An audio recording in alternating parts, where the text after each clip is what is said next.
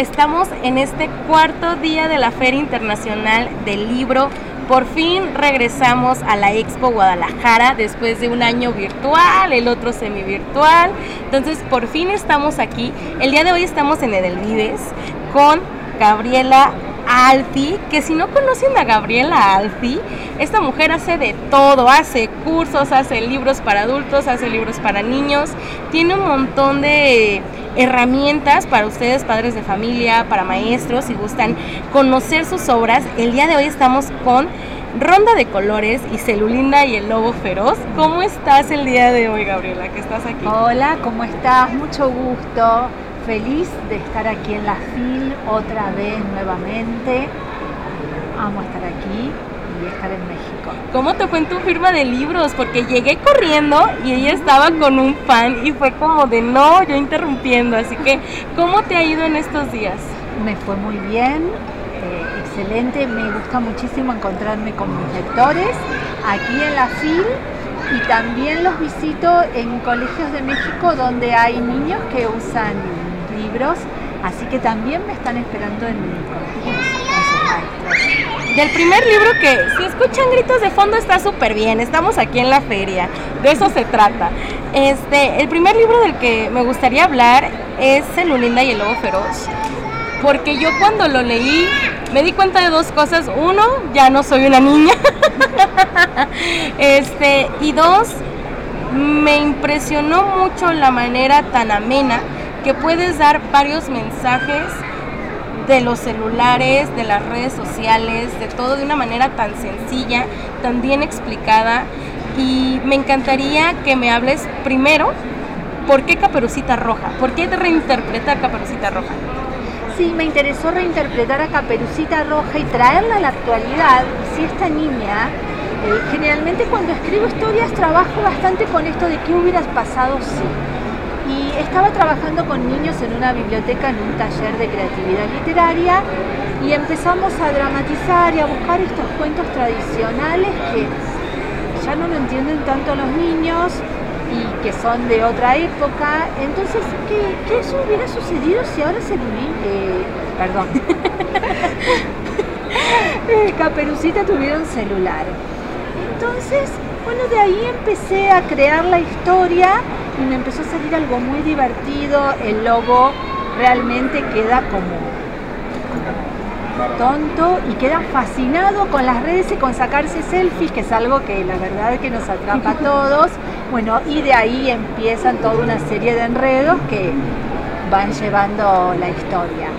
También Gabriela trabaja con las tecnologías de la información y primero que nada, como, como te mencioné, la parte de que ya no soy una niña, fue exactamente eso, ¿no? Que quizá como en tu taller, que los niños no entendían el porqué de los cuentos clásicos y yo no entendía el porqué de Celulinda, porque eh, sí, sí crecimos con las redes sociales, pero las redes sociales empezaron cuando yo tenía quizá 12, 14 años, entonces no, me crecí, no crecí la infancia con ellas. Y Celulinda este, se toma fotos para todo, ¿no?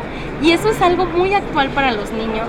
Entonces, primero me, encantaría que platiques eh, los mensajes que pueden encontrar aquí, quizá los padres de familia y los niños sobre las redes sociales y principalmente porque la mayoría de los libros quizá enfocados a este tema, como que, no sé cuál sería la palabra, pero quizá satanizan un poco lo que son las redes sociales, ¿no? Y, a lo mejor el mensaje está como de que es que no haces nada porque tienes el celular, ¿no? Y Celulinda... Sí, en este caso le di una vuelta diferente eh, y el uso de la, de la herramienta que es el celular como cuidado y protección porque al ir mostrando Celulinda lo que estaba sucediendo, bueno, ahí hay que leer el libro. Eh, bueno, y hay un mensaje también que tiene que ver con los valores que siempre tenemos que tener, también con las tecnologías de la amistad, eh, de la ayuda, de la colaboración. Eh, tienen muchos de valores, incluso usando un celular porque bueno, hay que acostumbrarse que el celular está, obviamente yo estoy de acuerdo en que los niños no tienen que usarlo de manera permanente, Pero bueno, es una realidad, entonces ¿por qué no trabajarlo de una manera positiva? Positiva, divertida. Eh, bueno, esto fue lo que salió en este, en este cuento. Sí, porque les quiero comentar a, a ustedes que nos escuchan que Celulinda y el Lobo Feroz, como bien menciona Gabriela, eh, no te atrapa con esta historia de que las redes sociales son malas o que el celular es malo, sino todo lo contrario. una vuelta creativa al uso del celular como un recurso, una herramienta que también sirve para comunicarse y protegerse, porque incluso la abuelita que queda en la panza del lobo, su problema era que se le terminaba la batería y no podía enviar el mensaje. Entonces, este, bueno, son problemas cotidianos que tenemos, pero hasta la abuelita con los ruleros puestos estaba con el celular. sí, es como se me está acabando la batería y yo, ah, eso sí es un miedo real que te pasa hoy en día. Y bueno, es, eh, así fue saliendo la historia y yo creo que no hay que demonizar la tecnología que todos usamos, sino saber usarla, darle un buen uso, un uso seguro, un uso protegido eh, si bien esto es, eh, pura ficción, eh, trabaja con todos estos valores.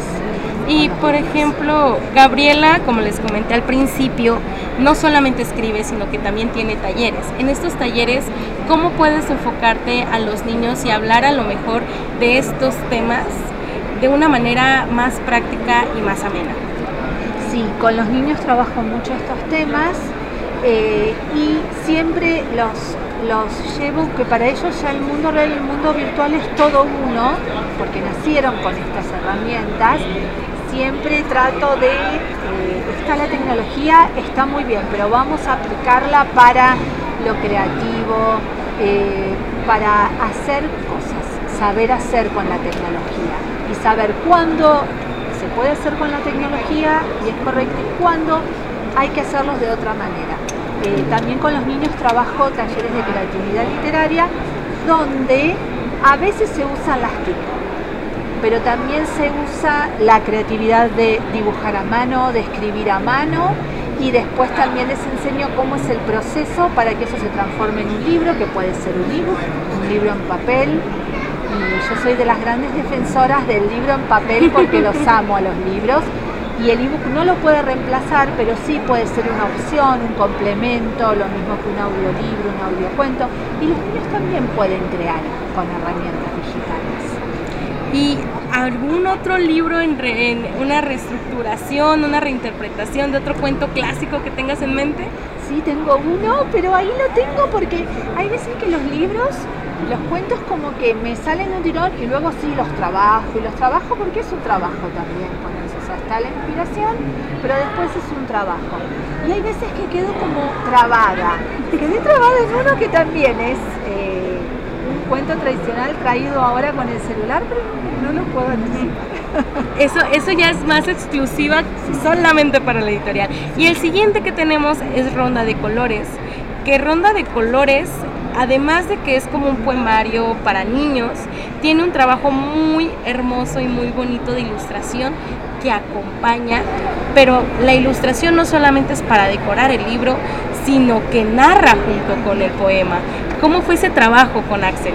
Sí, el trabajo con Axel fue hermoso porque los buenos ilustradores, que la mayoría del, que tiene, eh, que pone del Vives para trabajar con los autores son artistas también.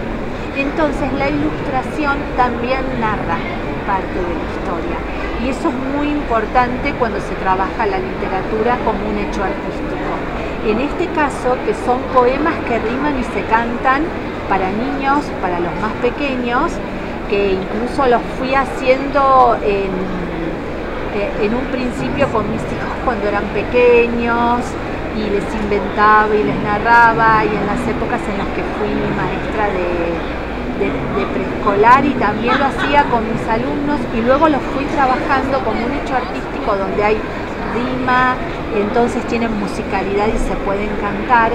La ilustración los acompaña y también eh, es parte del, texto, eh, de los poemas. Sí, eso fue lo que me encantó porque a lo mejor para un niño muy pequeño y que también esa es una de las preguntas, ¿para qué edad está Ronda de Colores, más o menos. Sí, Ronda de Colores es para todo lo que es preescolar y un primer grado, eh, cuando los niños empiezan a leer, o si son más chiquitos, más pequeños, eh, para que se los lean y los canten y los jueguen, porque se pueden hacer rondas con ellos por la rima que tienen.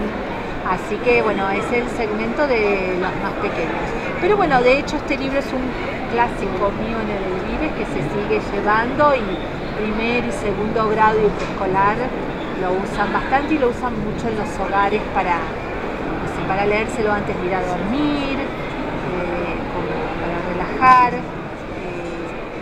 también es una buena conexión el libro como vínculo en la familia me robaste la pregunta porque justamente algo que me gusta mucho de los escritores que trae del Vives es que entienden la necesidad del respeto, la integridad y sobre todo la inteligencia de los niños.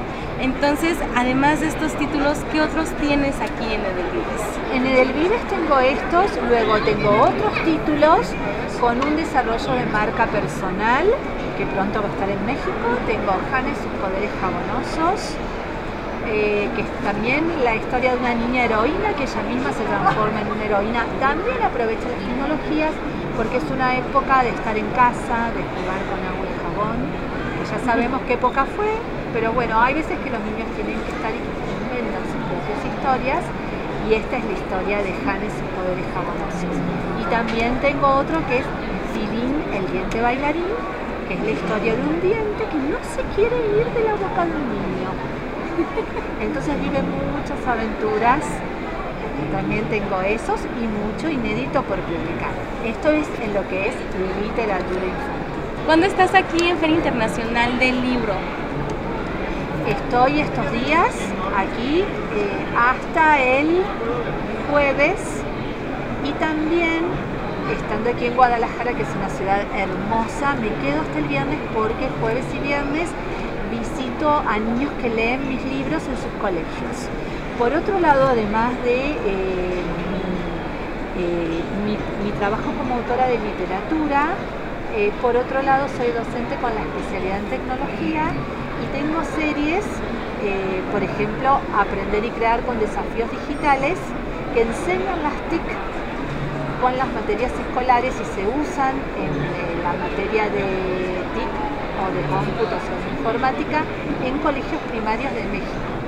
Así que ya tengo con, eh, es otra editorial, editorial Alfomera, visitas a colegios donde los niños usan mis libros, que son libros que vienen con apps para aprender y jugar y están esperándome en los colegios, así que voy a visitarlos allí mismo, aquí en Guadalajara y luego la semana que viene voy a Ciudad de México y sigo el recorrido de colegios con, con directores. ¿Dónde podemos seguir tu trabajo?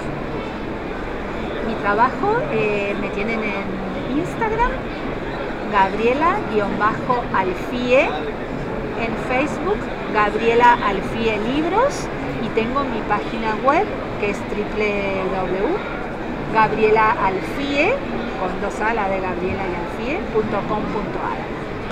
Y por último, que esto siempre me encanta, ya que tenemos al autor aquí, ¿nos puedes leer uno de los poemas que tienes aquí en Ronda de Colores, el que más te guste? A ver, voy a abrir así como uno, Coqui con el gallinero. Coqui, coqui, coqui, co, la gallina cacareó ya preparé la comida y está lista en la cocina. Pollito no quiere comer. Corre, se va a esconder. Coqui, coqui, coqui, co, la gallina no lo vio. El pollito, ¿a dónde está? No lo puedo encontrar. Un pájaro escuchó y al pollito buscó. Lo encontré, allí lo veo. Se esconde detrás de un huevo. Coqui, coqui, coqui, co, el pollito apareció.